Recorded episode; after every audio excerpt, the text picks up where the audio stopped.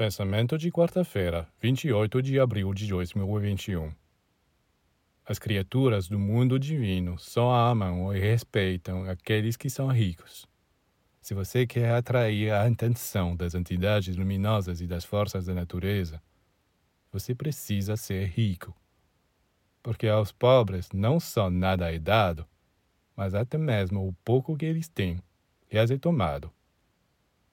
Dá-se àquele que já tem e àquele que não tem, tira-se o pouco que lhe resta.